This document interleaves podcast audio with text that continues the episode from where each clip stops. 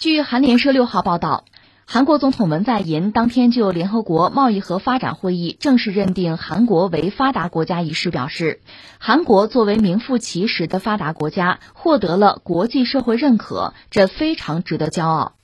文在寅在国务会议上指出，自联合国贸易和发展会议一九六四年成立以来，韩国是首个国际地位发生变更的国家。他提及了韩国近年来所取得的成就，韩国的经济规模排名全球前十，连续两年受邀参加七国集团这期峰会，国际地位得到不断提高。在这次新冠疫情中，韩国为其他国家抗击疫情树立了典范。文在寅表示，这是我们用辛劳和汗水创造的成果，希望全民为此感到自豪。上周五，联合国贸易和发展会议在第六十八届贸易和发展理事会会议中通过韩国地位变更案，正式将韩国认定为发达国家。这也是五十七年来贸发会议首次对成员国的地位进行变更。那这个新闻还是应该值得关注一下，就是韩国现在成为一个发达国家。其实这个说法早就有，只不过这次呢。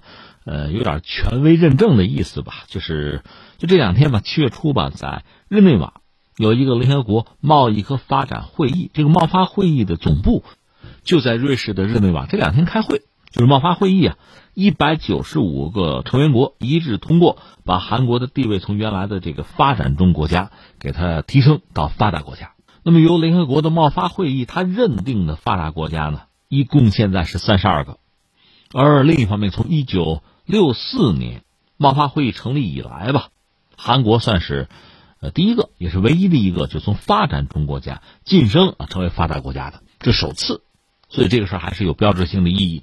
所以你看文在寅很高兴啊，很自豪。那这里面我觉得几个问题吧，一个说说标准，第二个说说为什么，第三个再看看会怎样。这就说发达国家什么意思吧，因为大家的标准是不一样的。就我们作为普通公众，就咱们说，哎，你给发达国家、发展中国家你下个定义，可能大家说出来的也会五花八门。那么按照人家这个贸发会议，就是所谓发达国家呢，也就是所谓已开发国家啊、先进国家，就是说经济和社会发展水平比较高、人民生活水平比较高这样的国家。但是贸发会议实际上并没有很清晰的解释，其他一些国际组织你查一下，比如说国际货币基金组织那个 IMF，它呢把全球经济体分成先进经济体和新兴及发展中经济体，它这么分。他们之前给过数据，就是说韩国二零二零年的国内生产总值呢 GDP 啊是一点五五一二万亿美元，这算是世界第十位。另外，经济合作发展组织那个 OECD 哈。它呢是用是否属于其下属发展援助委员会来划分国家类型。这个委员会啊负责协调向发展中国家提供官方的发展援助啊。现在三十个成员，就是二十九个经合组织成员，再加上欧盟啊三十个。韩国是二零一零年一月一号开始获得这个委员会正式会员资格，所以从人家那个角度讲，也算是发达了啊。世界银行呢是把全世界经济体呢分成四个收入的组别：高收入、中等偏上收入、中等偏下收入，还有低收入，这么四组吧。在他们那儿，韩国算是高收入的经济体。另外还有一个所谓人类发展指数，可以用来界定是否是发达国家。这是联合国开发计划署从一九九零年开始发布的一个指数，它是评定人类发展三大基本的维度吧，包括这个健康长寿的生活呀。知识、体面的生活水平啊，等等吧。如果愿意列的话，可以列出这样那样的标准。但总的来说呢，大多数这些机构呃提供的数据显示，韩国可以作为一个发达国家，所以人家高兴啊，高兴就高兴，没有问题。呃，成为发达国家，那么他怎么成为发达国家的？这个确实值得我们关注和思考一下。因为当年这个摊子是很烂的，因为我们知道有一个朝鲜战争，朝鲜战争就是南北之间，你说本来是朝鲜内战，但是后来呢？美国拉着所谓联合国军介入，那这边呢，中国人民志愿军也杀入朝鲜战场，抗美援朝，保家卫国呀。等到战争在一九五三年停下来的时候啊，当时就说这个南朝鲜，因为我们跟他建交是八十年代的事情，之前称之为南朝鲜，应该说打成一片白地啊。你就别说战争刚结束，又过十年，就到了六十年代初的时候，就朴正熙、朴槿惠的爸爸，通过正面上台的时候，接手的这个韩国摊子依然是很烂。韩国一九六一年我查了一下，全年 GDP 是二十四亿美元，人均 GDP 是九十三美元，就大概他这个水平相当于黑龙江呗，这 GDP 啊。而当时朝鲜是韩国的三倍，就人均 GDP 是韩国三倍。当时韩国是世界上最为贫穷的国家之一吧，三分之一人口是失业的，也算是个农业国吧。但是农民基本上是挣扎在饥饿线上。另外，这个朝鲜半岛百分之八九十的矿产在北边，所以韩国这边确实剩不下什么了。那你说怎么办？怎么办？想办法吧。一个是就是朴正熙这个人吧，就是军政府嘛，铁腕人物啊，独裁者呀。虽然你要说骂他的话没有问题，你有充分的理由，但是韩国很多老人对这个人还是怀念的，因为那个时代是完成了韩国经济腾飞，所谓汉江奇迹，它也是那个时代。就这种状况，就这个人物，有的时候毁誉参半。你看那个皮诺切特，智利那个皮诺切特，也是军政府，也是在他手上完成经济的腾飞。就这种人，让人有时候说起来吧，一言难尽。呃，朴正熙一个他倒是尊重人才。因为韩国经济社会要发展，确实离不开专业人士吧，这想办法去三顾茅庐去吧。另外呢，日本在那个时代，经济已经颇有起色，因为日本二战是战败国呀，那你说起来还不如韩国呢。但是经济社会发展当时蒸蒸日上，这个对朴正熙对韩国来讲也算是一个鼓舞吧。所以当时他也给韩国确定了，还是要搞工业化、重工业化，还是确定这么一个目标。那就当时主要是鼓励一些就财阀了。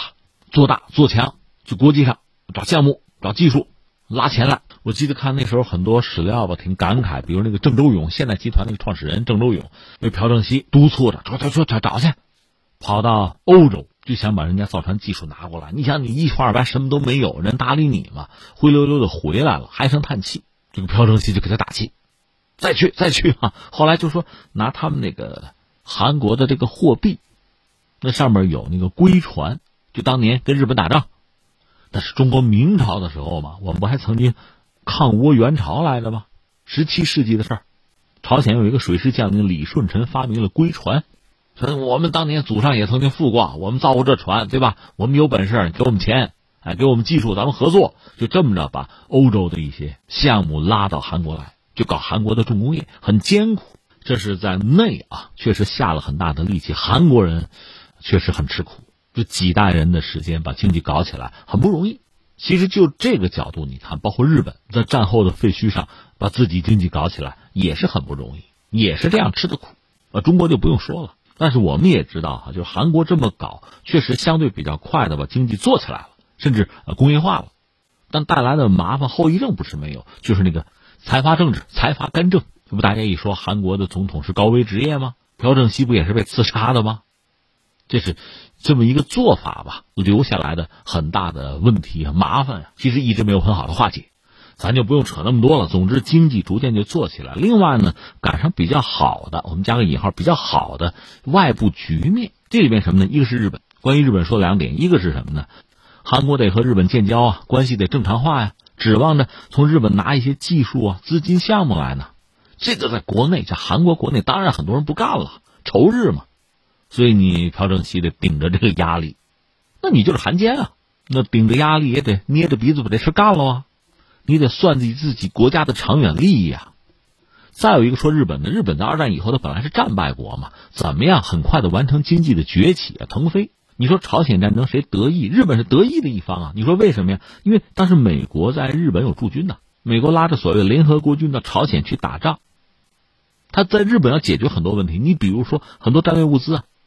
这是弹药的生产啊，补给啊，都在日本解决，这不就刺激日本经济了吗？所以这些呢，朴正熙看的也很清楚。你说那朝鲜战争结束了，再说你韩国就是所谓的南朝鲜，当时不就是打仗打的一穷二白的吗？但你别忘了六七十年代什么呀？有越南战争啊。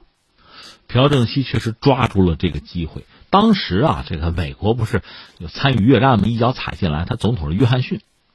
这不义之战嘛，其实谁心里都清楚。美国还是老玩法，拉着一帮盟友来。你看打朝鲜战争，他是搞所谓联合国军嘛，拉一帮盟友。越南也是啊，这个约翰逊据说给这几十个盟友写信，亲笔信，来吧，派兵啊，跟我打仗去。没人搭理。那这个时候就显出韩国来了，就朴正熙第一时间跑到美国去访问，表忠心啊，我支持你，我派兵啊，跟着老大走。那美国一看，当然要给好处了。这个本身对韩国经济的发展确实是一个巨大的助力。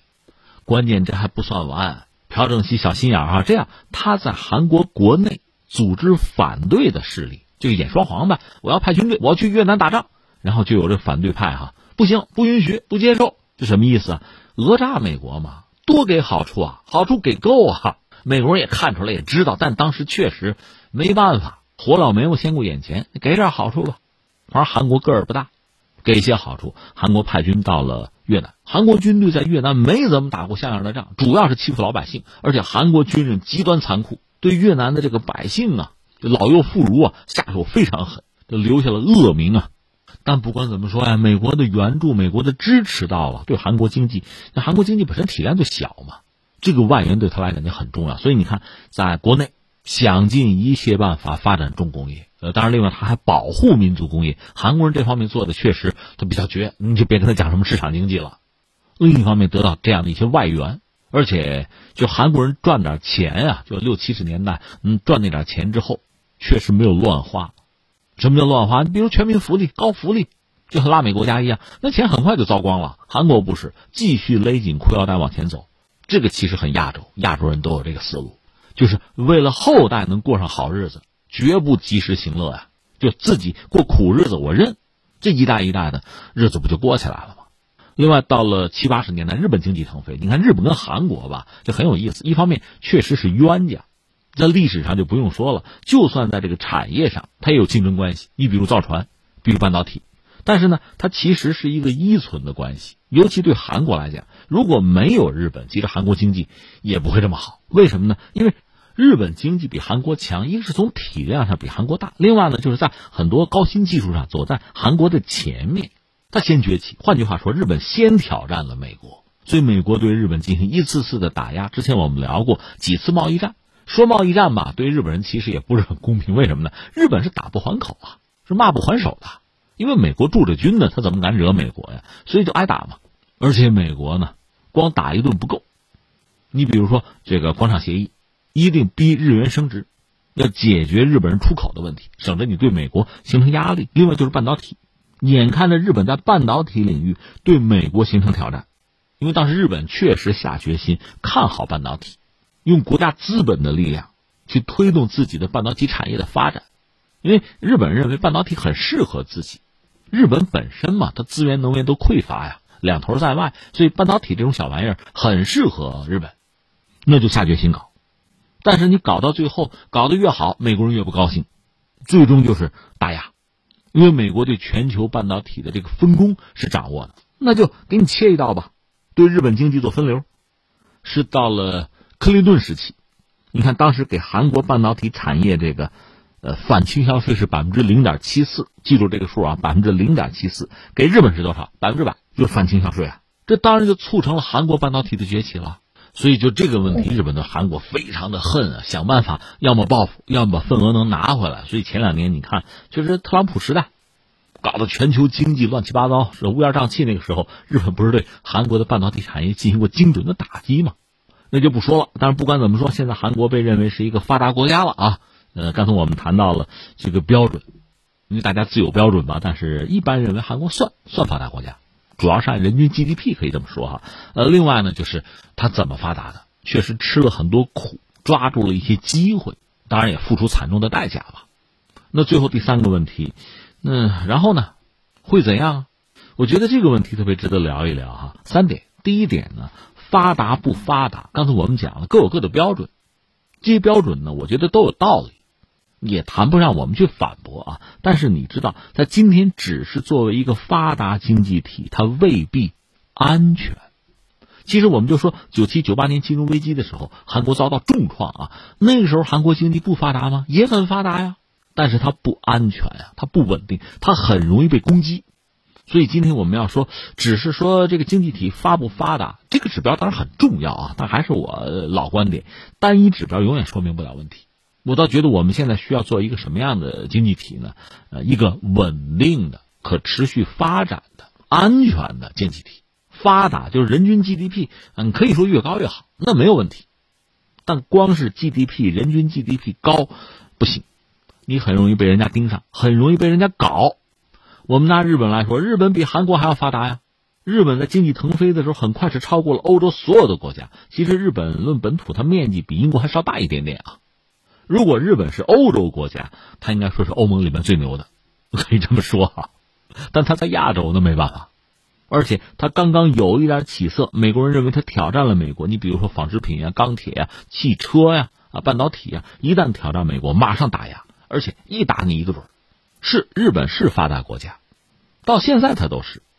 日本人日子你也不能过得不好，但是这样的发达国家睡觉都不安稳啊。而我们说韩国总的来说还不如日本呢，所以只是一个发达这两个字，它并不等于买了保险啊。问题就是你面对的那些问题还是那些问题啊，这是一个。还有一个是什么呢？你既然是一个发达国家，你要承担发达国家的责任了。说到底，掏钱的地方就多了。所以，对韩国人来讲呢，其实他们从民众的心态、这个民族性格来讲，很在意这些东西，很希望被国际社会肯定。你看文在寅讲话也是嘛，我们两年应邀去参加 G 七了，就是七大工业国的会，能约我们参加，让我们进去啊，我们有个位置，就是被西方给认可了，呃，当然是很荣耀的事情了。他们是这么来看这个问题。那么照这个。心态这个立场呢，那成为发达国家被大家认可是发达国家，当然是一个很光彩的事情了。但是作为发达国家，要履行发达国家的一些责任和义务吧。那么希望韩国在这方面也别后退了。另外，这个事情对于半岛的局势会不会有什么影响？我们只能打一个问号。这就要看朝鲜的心态了。朝鲜那边还被封锁呢。另外，朝鲜本身的经济确实不发达，这边成了发达国家、发达经济体。这个落差是不是很大？那双方在对话的时候，这个心态是不是会有一些微妙的调整？